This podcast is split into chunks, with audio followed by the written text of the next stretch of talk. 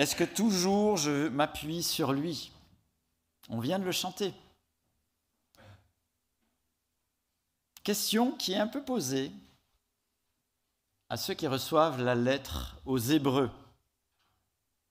Et vous savez que nous sommes dans le parcours de cette lettre euh, euh, qui est adressée aux Hébreux, communauté baignant dans la culture juive, et après une phase de croissance spectaculaire qu'on peut lire dans le livre des Actes, suite à la persécution, certains sont tentés maintenant que la croissance est plus habituelle, on va dire, que la vie est plus habituelle, mais que la persécution est là, sont tentés de revenir au judaïsme. Et l'auteur de l'épître montre que c'est une stupidité. Parce que si le judaïsme porte euh, au nu les anges, Jésus est largement supérieur aux anges. Il ne souffre même pas la comparaison, il est Dieu, et en même temps, on a vu la dernière fois qu'il est proche et adapté justement pour accomplir le sacrifice parfait, recevable par Dieu, pour résoudre le péché une fois pour toutes. La communauté à laquelle est adressée cet épître est finalement comme la nôtre.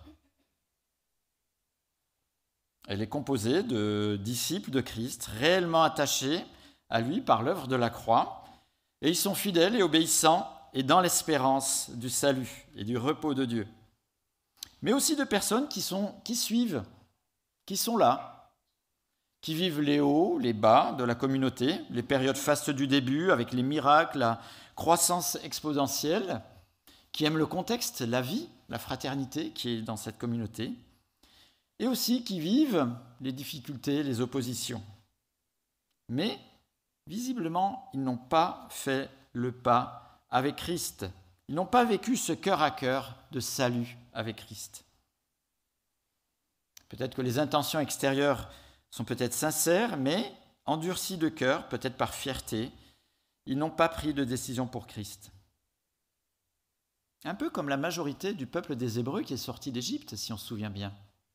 Ils ont suivi, ils ont vécu des choses extraordinaires, ils ont vécu les difficultés de la chaleur. Et finalement, quand on regarde au bout du bout, combien étaient réellement attachés à l'Éternel. Et là, les circonstances peut-être un peu moins fun du euh, début de l'Église, la persécution, une vie classique de l'Assemblée, les pousse à se poser cette question, mais est-ce qu'on ne ferait pas mieux de retourner au judaïsme? Sincèrement. La parenthèse euh, avec Jésus, les disciples, les chrétiens, c'était bien. Mais c'est peut-être que c'était une parenthèse finalement. Et l'auteur dit non seulement que c'est une folie pour eux, mais c'est aussi un affront à la grandeur de Jésus, de la grandeur aussi du salut qu'il a accompli. Et surtout, l'auteur va rentrer assez dans les détails pour éviter que cette idée, cette hypothèse puisse et vienne polluer, déstabiliser toute la communauté. Et donc l'épître aux Hébreux montre la supériorité de Jésus, la supériorité de son salut, montre que l'Ancien Testament, c'était préparatoire, c'était une ébauche, c'était comme un prototype à la réalisation parfaite en Jésus. Et on pourrait dire que ce qui a été vécu n'est même pas dans la même catégorie de ce que Jésus lui-même a accompli. Alors en lisant le chapitre 3, vous savez que je suis un peu un coquin, en lisant le chapitre 3, j'ai pensé au Fada. Ben oui, vous ne connaissez pas la maison du Fada? Si, la maison du Fada, une, unité d'habitation qui a été construite par Charles-Édouard Jeanne Régry de 47 à 52. La cité radieuse à Marseille, construite par Le Corbusier. À Marseille, on l'appelle le Fada. Et la maison du Fada. Alors, j'y ai pensé, pas parce que euh, j'étais distrait, hein, euh, ça m'arrive d'être distrait, hein. J'y ai pensé parce que le texte qu'on va lire ce matin montre qu'un architecte est bien souvent plus célèbre que ceux qui ont construit la maison. On ne se souvient pas des entreprises qui ont construit la cité radieuse, etc., par exemple. Euh, et Le Corbusier est encore même plus célèbre que la cité radieuse et les autres constructions, villes pour lesquelles il a travaillé. Et euh, on ne va pas parler de la cité radieuse ce matin, mais plutôt de la cité merveilleuse. On est bien d'accord. Hein. mais chapitre 3, l'auteur va comparer Jésus à Moïse, d'où un peu aussi euh, la lecture de ce matin pour montrer l'importance de Moïse et montrer que le renom de Christ en tant qu'architecte de la maison de Dieu, son peuple, hein, est plus grand que Moïse qui, lui, a été un super intendant dans la maison de Dieu. La renommée de Christ est bien supérieure en tant qu'architecte. Il faut dire qu'à l'époque où ils reçoivent cet épître, Moïse a une place dans le cœur euh, des Juifs qui est assez importante et vraiment spéciale. Au premier siècle, il était estimé presque comme Dieu. On n'osait pas le dire, mais en tout cas largement supérieur aux anges. Et donc vous voyez cette progression dans l'Épître aux Hébreux. Il a d'abord parlé des anges, qui avaient déjà une bonne place, et maintenant il en arrive à Moïse. Et l'auteur va montrer que Jésus est largement au-dessus de Moïse, même si Moïse a été digne de foi, crédible, fiable dans la maison de Dieu, c'est-à-dire pour le peuple des Hébreux à l'époque, au temps où il y avait dans le désert le tabernacle, et ainsi de suite. Jésus l'est actuellement, bien plus. Hein. Il n'est plus dans le passé, Jésus l'est actuellement en tant qu'architecte. Moïse a été un bon dirigeant, un bon intendant euh, dans la maison de Dieu pour le peuple des Hébreux, mais Jésus est revêtu d'une gloire supérieure, en tant que Dieu, bien sûr, en tant que constructeur, et pas seulement juste comme un bon intendant de la maison de Dieu. Jésus est fils, et il n'est pas juste un bon intendant. Jésus est à la tête de la maison, il n'est pas un subalterne. Moïse et un bel exemple, il n'a pas démérité, ça a été un serviteur qui est fidèle, mais il a été plutôt un modèle annonciateur de ce que Christ allait faire d'une manière parfaite pour les siens par Jésus. Nous l'avons bien compris, l'image de la maison est utilisée ici pour désigner pas des briques, une construction habituelle, mais des personnes, le peuple de Dieu dans l'Ancien Testament, les Hébreux en particulier avec euh, Moïse, et actuellement, la maison de Dieu, c'est les disciples attachés à Christ. Alors je vous invite à commencer cette lecture dans l'Épître aux Hébreux, page 1363, euh, ou suivez à l'écran, et on va d'abord lire les six premiers versets, et vous allez voir, ça va se mettre un petit peu en place, on va mieux comprendre l'idée, le suivi de ce que euh, l'auteur de l'Épître aux Hébreux voulait nous dire. Ainsi donc, frères et sœurs saints, vous qui avez part à l'appel céleste, portez vos pensées sur l'apôtre, c'est-à-dire l'envoyé de Dieu, hein, et le grand prêtre de la foi que nous professons, Jésus. Il est resté fidèle à celui qui l'a établi, tout comme Moïse l'a été dans sa maison. En effet, il a été jugé digne d'une gloire supérieure à celle de Moïse, dans la mesure où celui qui a construit une maison reçoit plus d'honneur que la maison elle-même.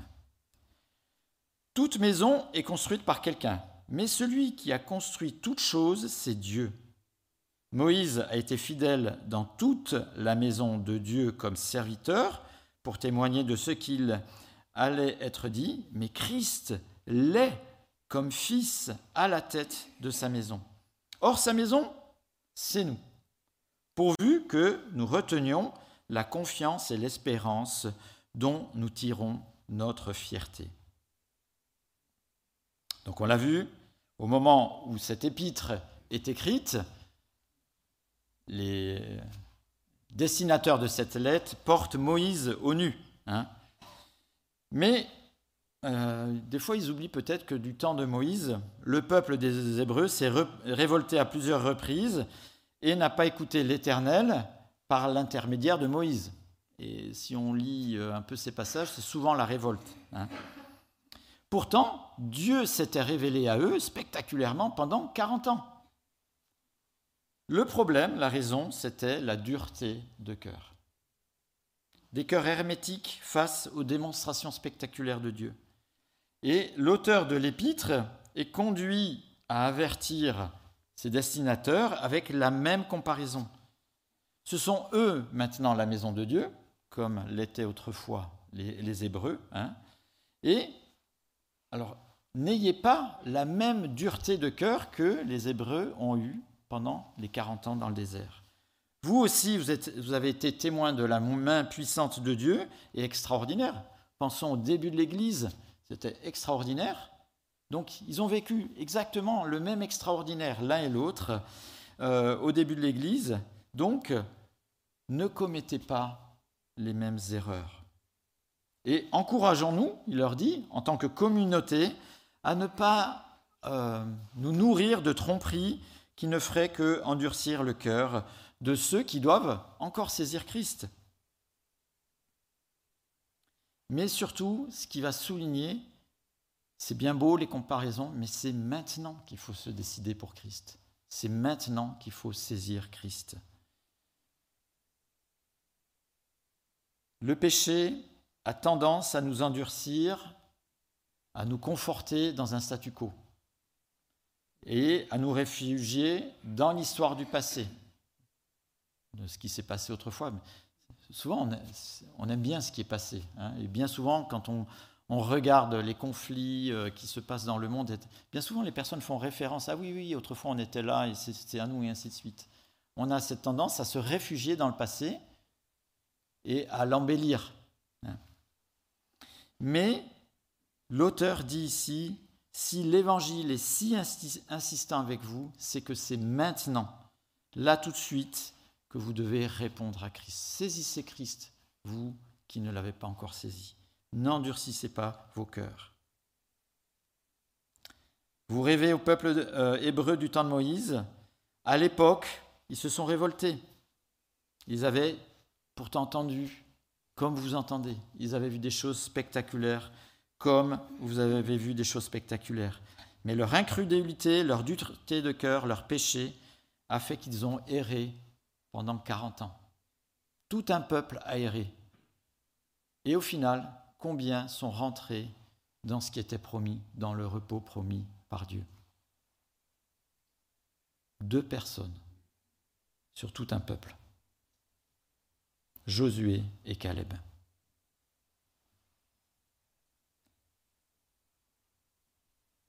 la majorité n'est pas rentrée dans ce repos, c'est-à-dire Canaan. Et vous, lecteurs de l'épître aux Hébreux, qu'allez-vous faire? C'est aujourd'hui le moment du salut.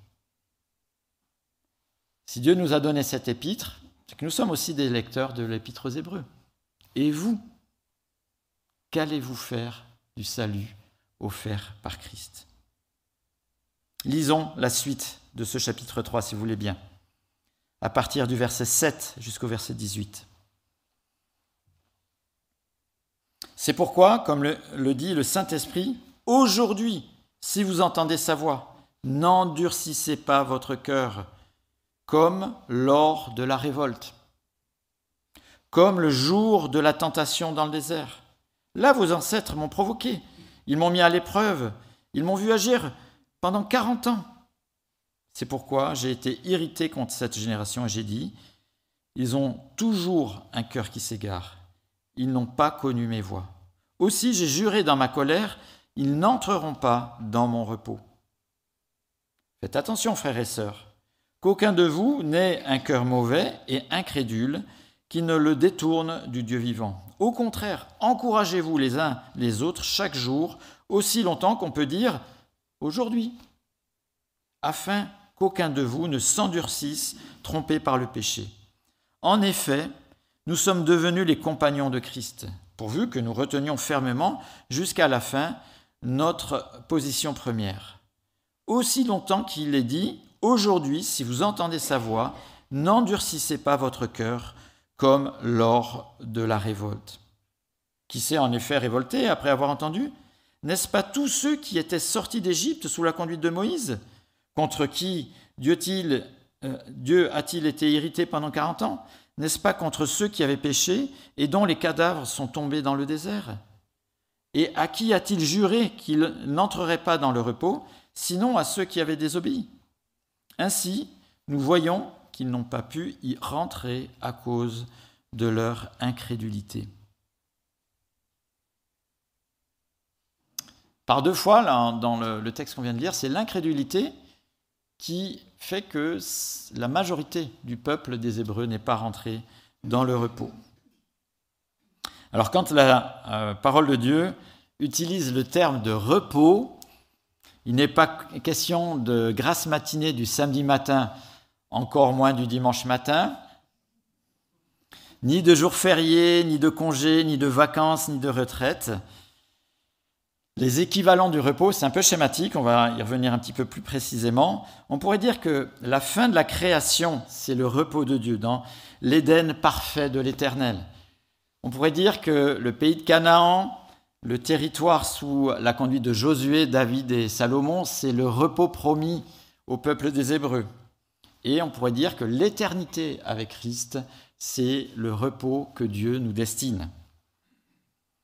Le repos est un état, un espace, une attitude de plénitude divine.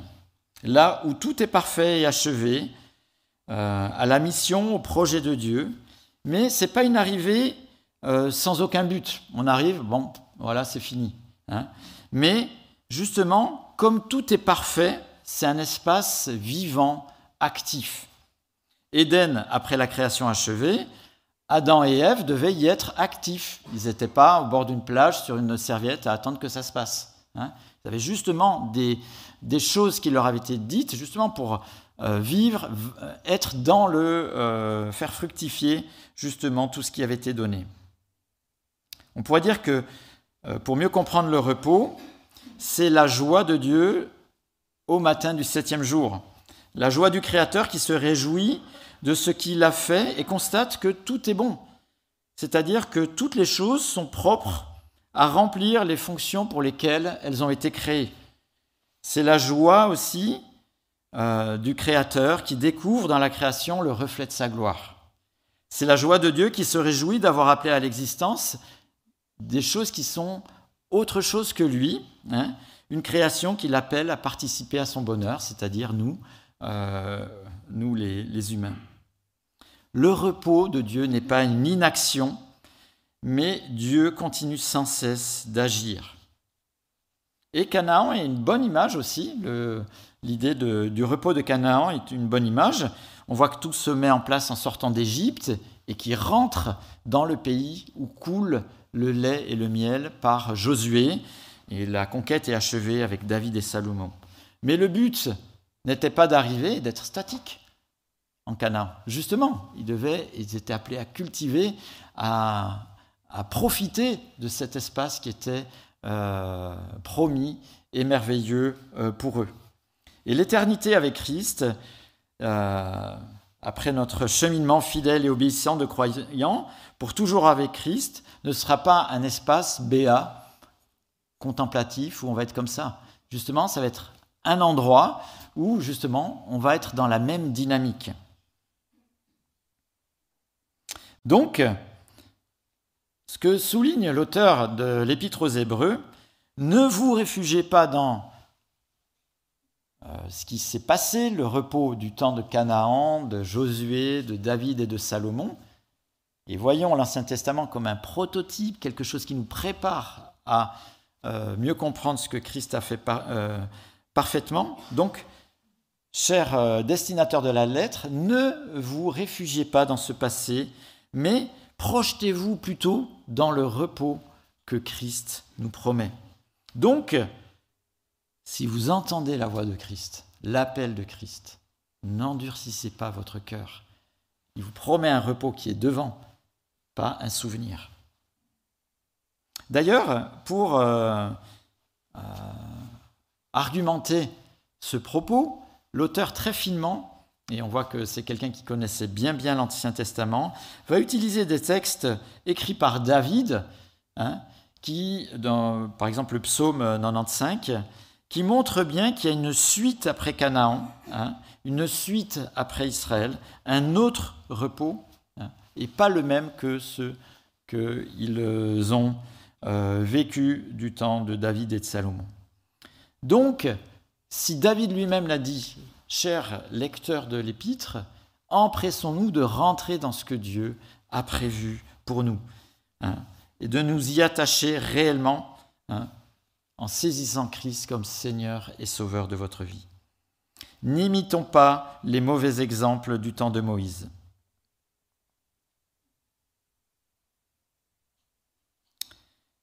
Peut-être aussi au travers de cette lettre, il est en train de dire, attention, ne faites pas style, je suis comme les autres croyants. Hein. Dieu sait toutes choses de toute façon. Et d'ailleurs, il va le révéler, et il va révéler ce qui se cache dans votre cœur. Et pour ça, il va utiliser l'image d'une épée. Alors, on n'utilise plus trop l'épée hein, maintenant, mais on peut arriver euh, facilement à voir euh, à quoi euh, ça représente et à quoi ça va servir. Il va prendre l'épée, une épée avec double tranchant, qui avait la capacité, malheureusement, de pas juste blesser, on pourrait dire, l'extérieur du corps, mais de pouvoir tout pénétrer. Et il va dire que pareillement, la parole de Dieu révèle clairement ce qu'il y a entre nous. Elle ne va pas s'arrêter à l'extérieur, elle va nous dire ce qu'il y a réellement ici à l'intérieur.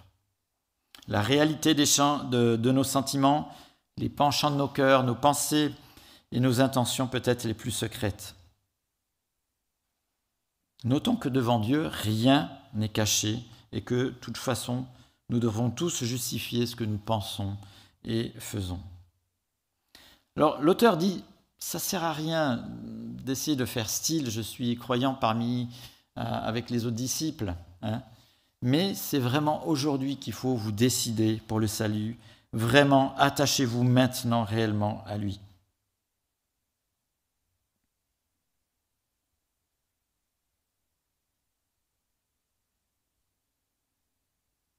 Comment la parole de Dieu agit comme un révélateur pour ce qui est réellement dans nos cœurs?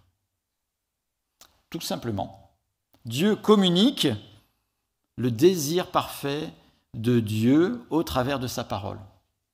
Quand on lit sa parole, on a l'assurance qu'on a le désir de Dieu qui est communiqué précisément dans la parole. Finalement, quand on la contourne, quand on la minimise, quand on ne la vit pas volontairement, ça montre réellement ce que nous avons dans le cœur, ce qui anime nos décisions. Même si on peut cacher certaines choses, un certain temps, il arrive finalement que la réalité de notre cœur se dévoile face à la, parole, de Dieu. Le minimum de fidélité et d'obéissance auquel Christ, normalement, nous, euh, fait appel pour ses disciples, laisse la place à ce qu'il y a au fond de notre cœur. Et là, ça se dévoilait tout simplement avec ce désir de revenir au judaïsme. Alors on va lire le, chapitre 4, si vous voulez bien, jusqu'au verset 13, il me semble. Oui, jusqu'au verset 13.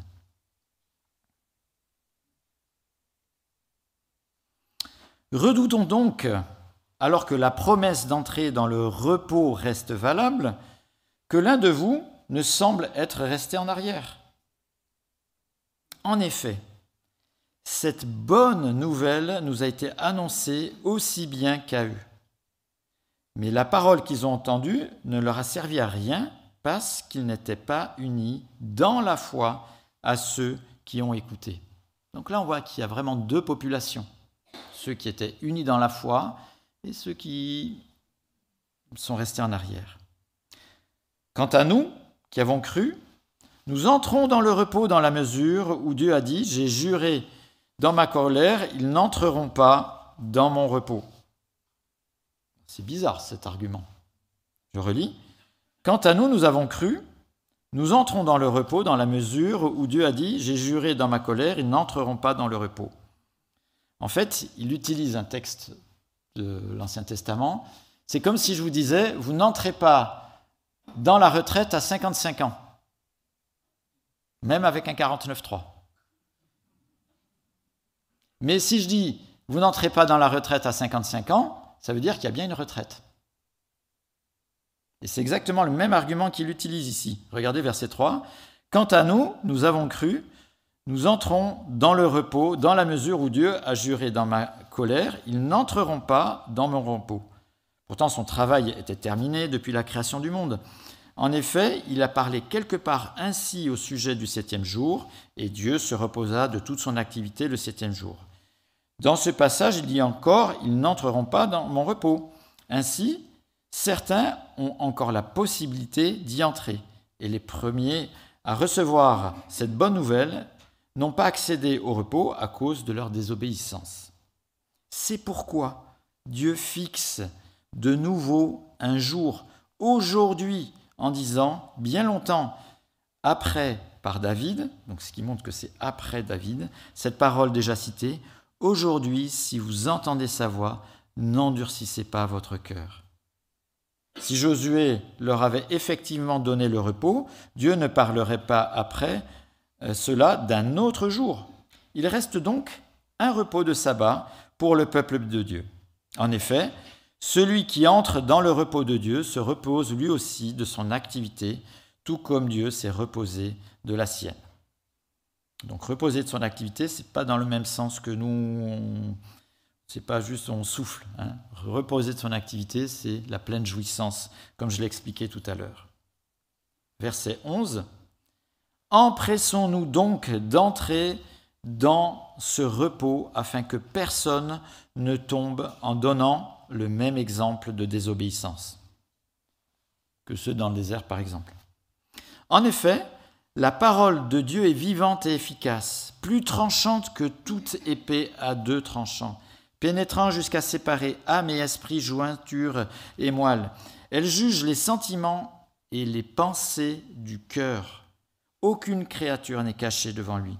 Tout est nu et découvert aux yeux de celui à qui nous devons rendre compte.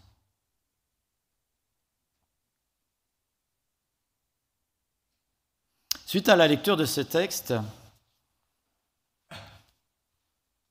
deux idées me sont venues. Pas dire que c'est les meilleures et qu'il n'y en a pas, d'autres.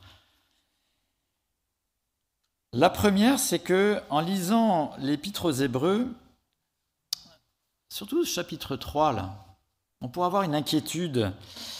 Et si je n'étais pas fidèle, est-ce que je n'entrerais pas dans le repos, le salut de Christ? Première question.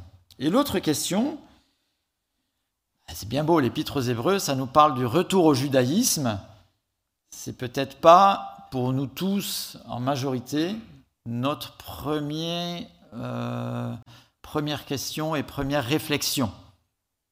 Ça peut l'être, mais c'est peut-être pas ce que l'on a en tête majoritairement. Mais quand même, nous sommes confrontés aux mêmes mécanismes sur d'autres sujets qui, eux, peuvent nous attirer beaucoup et nous écarter beaucoup peut-être de euh, ce que Christ attend. Pour la première question, cette épître aux Hébreux, elle peut un peu nous,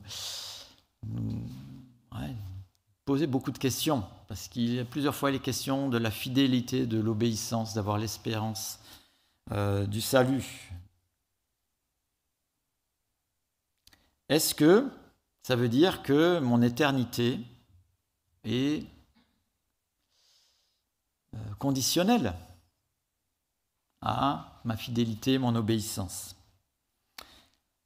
Alors j'aimerais dire en préambule que tous les croyants, tous les disciples de Christ sont des pécheurs graciés. Pécheurs pécheurs graciés. Donc forcément, ils sont infidèles et désobéissants.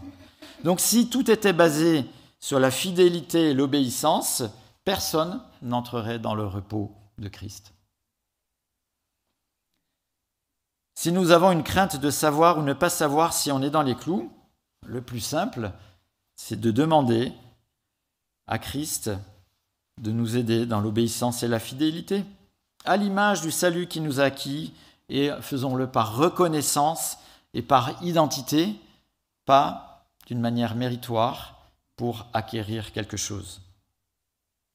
Et le début de l'obéissance et de la fidélité, c'est de s'attacher à Christ. Mais regardez les versets au chapitre 3, les versets 6 et 14. Ah, ils nous titillent quand même, regardez, on va les relire. Or, sa maison, c'est nous, pourvu que nous retenions la confiance et l'espérance dont nous tirons notre fierté. Verset 14. En effet, nous sommes devenus les compagnons de Christ, pourvu que nous retenions fermement jusqu'à la fin notre position première. Et d'autres interrogations vont euh, venir réveiller cette idée dans l'Épître aux Hébreux, chapitre 6, les versets 4 à 8, ou chapitre 10, les versets 26 à 31. Quand on est confronté, quand on lit la parole de Dieu, quand on est confronté à des textes qui nous travaillent comme ça, c'est très simple, parce que c'est simple à la parole de Dieu. Toujours confronter les textes qui nous posent question aux textes qui sont hyper clairs. Toujours confronter les textes qui nous posent question aux textes qui sont hyper clairs. Et avec le Saint-Esprit, essayons de comprendre ce qui a voulu être dit dans ces passages. Ces versets pourraient-ils évoquer une incertitude quant à mon éternité si je suis disciple de Christ? Non. Pourquoi? Ben, Tout simplement parce qu'on est disciple de Christ et que si on est disciple de Christ, c'est que Christ a fait quoi à la croix? Il a tout accompli. Pas 99%, il me reste 1% d'obéissance et de fidélité. Il a tout accompli à la croix. Et on a eu le plaisir de nous y arrêter tout le week-end passé. Rien dans le salut ne dépend de moi. Je n'ai aucune part, aucun mérite, aucune obéissance, aucune fidélité. L'obéissance et la fidélité, c'est Jésus qui l'accomplit. Rien ne dépend de l'obéissance ou de la fidélité des hommes pour le salut. Tout dépend de Jésus. Le salut, c'est aussi un changement de souveraineté spirituelle sur notre vie. Il y en a deux. Il y a deux états de souveraineté spirituelle sur nos vies. Soit l'ennemi de Dieu, c'est notre condition initiale, la condition initiale de tout humain. Soit de Christ, en s'abandonnant à lui. Il n'y a pas de souveraineté indépendante, ça c'est du pipeau, que je suis souverain sur ma vie. On a deux tutelles spirituelles. Soit c'est celle de l'ennemi de Dieu, soit c'est celle de Christ si on est ses disciples. Si je me suis abandonné à Christ, je change d'identité, je change de famille, je change de paternité. Je suis enfant de Dieu, cohéritier avec Christ. Je ne dépends plus du tout de l'ennemi de Dieu. Si je pêche, c'est comme quand on était enfant et qu'on désobéissait. Pour autant, on n'était pas radié de la famille dès qu'on a désobéi et réintégré dès qu'on pensait qu'on était à peu près dans les clous.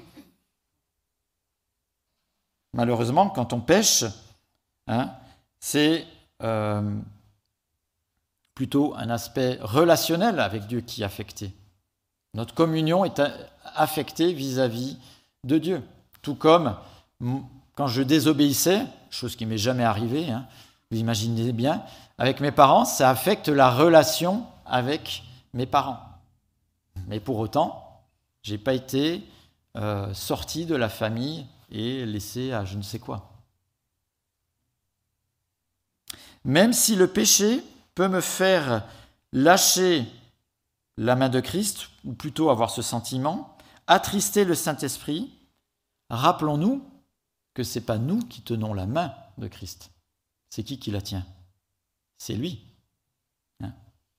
Et même dans un verset adressé à des croyants qui n'ont pas valorisé leur identité en Christ. 1 Corinthiens chapitre 3 verset 15. Il est parlé de ces croyants qui n'ont pas reflété leur identité en Christ. Si son œuvre brûle, il perdra sa récompense. Lui-même sera sauvé, comme au travers du feu. Mais il est parlé d'être sauvé. Malheureusement, il ne s'est pas comporté comme fils de la famille, mais il fait partie de la famille. On a déjà lu en Romains chapitre 8, les versets 38 et 39, euh, dimanche dernier, que j'ai l'assurance que, et plein de choses, ne pourra nous séparer de l'amour de Dieu manifesté en Jésus-Christ par notre Seigneur. Rien. Donc, que comprendre de ces versets qui nous interrogent? Et vous voyez que c'est très simple, quand on est interrogé, eh bien, Éclairons ce verset avec les certitudes que la parole de Dieu nous donne. Et je dirais que ces versets sont plus identitaires que conditionnels, dans le sens que ces versets nous encouragent à garder euh, comme objectif la fidélité, l'obéissance normale du disciple, l'obéissance normale du croyant, d'avoir le focus, d'avoir regardé vers cet objectif, vers cette ambition, hein, garder-la en ligne de mire, regarder à Christ à la différence de regarder à ces hypothétiques retours vers le judaïsme. Donc c'est un encouragement plutôt à avoir le regard fixé vers la fidélité, vers l'espérance, vers l'obéissance normale du disciple, plutôt que de tout d'un coup regarder dans une autre direction. Deuxième chose, on n'a peut-être pas la tentation, d'une manière majoritaire, à revenir au judaïsme parce que pour la majeure partie d'entre nous, c'est pas notre culture, c'est pas notre euh, dans le milieu dans lequel on a euh, grandi et vécu. En revanche, on peut, comme les destinataires de cette lettre, être tenté par d'autres réflexions, peut-être euh, spirituelles, religieuses, mais il me semble que pour nous, c'est beaucoup plus sur le plan éthique intellectuel et sur la manière de vivre, que euh, on est peut-être plus euh, challengé à se dire ah, tiens c'est peut-être pas si mal ça, et à avoir le regard qui fait comme ça plutôt qu'à d'avoir le regard qui reste euh, bien en direction de la simple fidélité et obéissance à Christ. Et là, eh bien, ce qui nous aide, c'est la parole de Dieu. Vous savez, cette épée qui va voir si vraiment on est dans les dispositions de cœur vraiment attaché à Christ, si on est vraiment des personnes qui avons donné notre cœur entièrement à lui. Et la parole de Dieu est un excellent révélateur de ce que finalement on peut cacher autour de nous. En faisant style, ah, je, suis comme vous, mais en fait, rien du tout. pour les, euh, destinataires premiers de cette lettre. Hein, on a vu que c'était les difficultés, les tensions, la persécution, peut-être aussi la routine euh, qui avait été, euh, voilà, qui les avait un petit peu perturbés. Hein. Et cet attachement-là. Et on voyait que ben, finalement, la fidélité et l'obéissance, ce n'était pas chez tous. Hein. Et il en est de même pour nous avec la parole de Dieu. Euh, est-ce que ce que dit la parole de Dieu, les conseils excellents, on a chanté, il est merveilleux. Hein Est-ce qu'on trouve merveilleux les conseils dans la parole de Dieu? J'espère que oui, et donc ça donne écho à notre foi. Mais si je suis tout le temps en décalage avec la parole de Dieu, est-ce que vraiment euh, je me suis donné réellement à Christ? Et je crois que notre mode de vie, nous euh, va révéler euh, nos interrogations par rapport au mode de vie, vont révéler le vrai état de notre cœur. Est-ce qu'on est plutôt enclin à se conformer à la pensée qui nous entoure ou plutôt à vivre simplement ce que les choses excellentes que nous dit Christ Quelques domaines L'ultracapitalisme. Nous sommes baignés dedans. Je rappelle que nous sommes le quatrième pays le plus riche au monde par habitant. Quand même.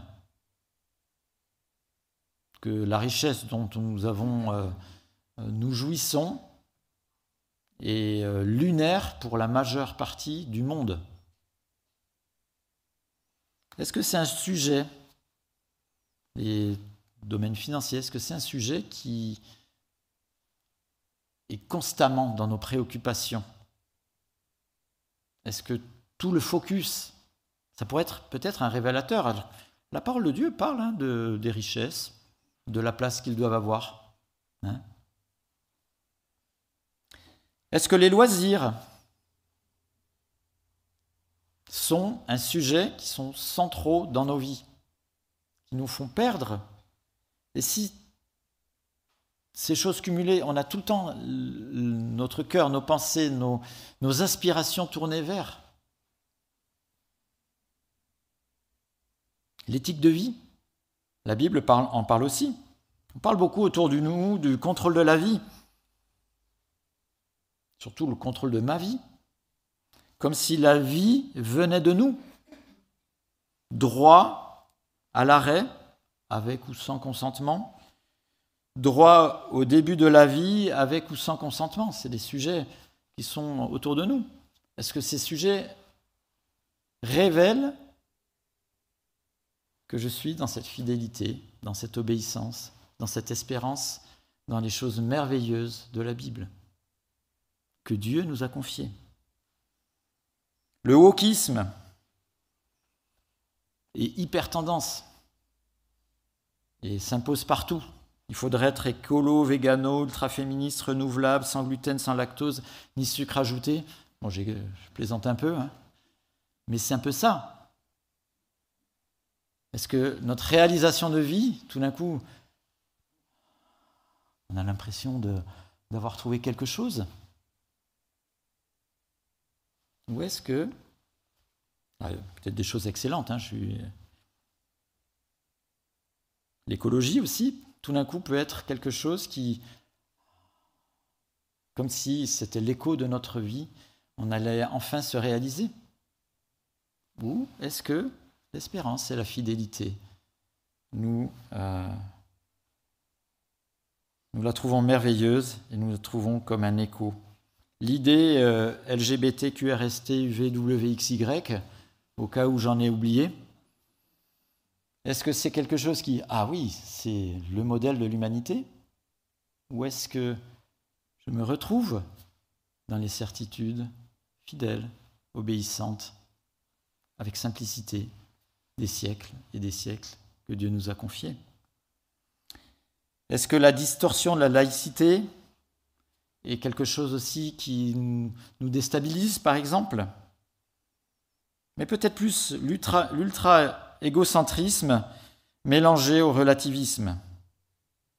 Finalement, c'est moi, le modérateur du monde qui m'entoure. Regardez, c'est la proposition de notre société. C'est moi, le modérateur du monde qui m'entoure. Exemple, je suis la référence pour la sexualité. Je suis la référence pour ma sexualité. C'est moi qui suis la référence pour la vie à deux, pour ma vie à deux. En fait, euh, on pense qu'on est euh, nous-mêmes la référence, on fait juste un copier-coller de ce qui nous a été euh, donné autour de nous. Le temps, la gestion du temps, c'est moi qui décide. C'est moi la référence qui décide de gérer mon temps.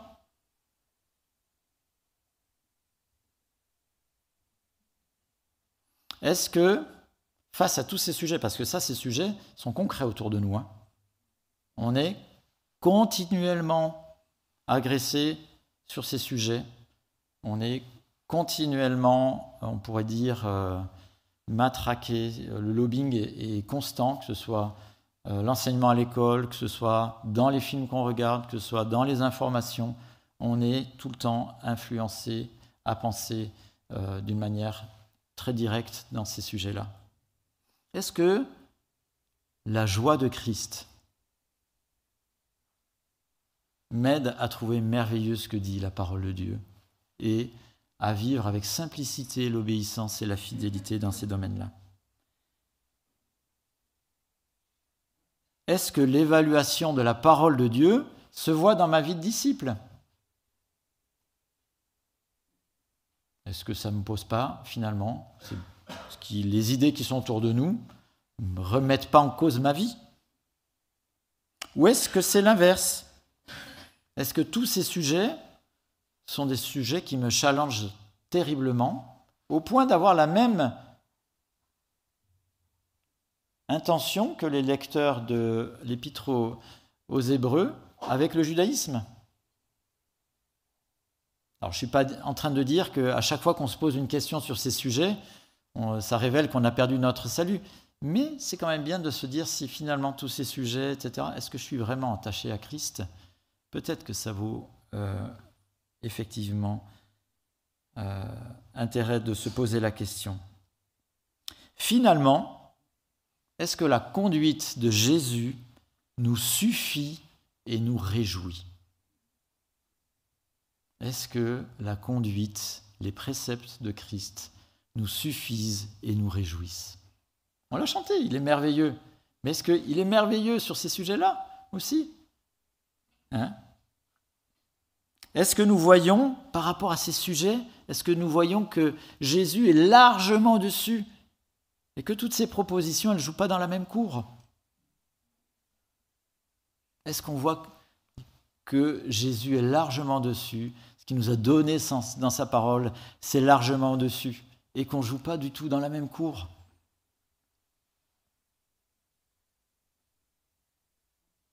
On a commencé, je terminerai par ça. Hébreu chapitre 3, verset 1. Si vous l'avez devant les yeux, on peut le relire ensemble, c'était vraiment merveilleux. Hébreu chapitre 3, verset 1. Ainsi donc, frères et sœurs saints, vous qui avez part à l'appel céleste, portez vos pensées sur l'apôtre, le grand prêtre de la foi que nous professons en Jésus. Voilà, c'est simple, pas plus simple. Portons nos pensées vers celui qui est l'auteur de notre salut, qui est l'auteur de la vie et de notre nouvelle vie. Portons le regard vers lui.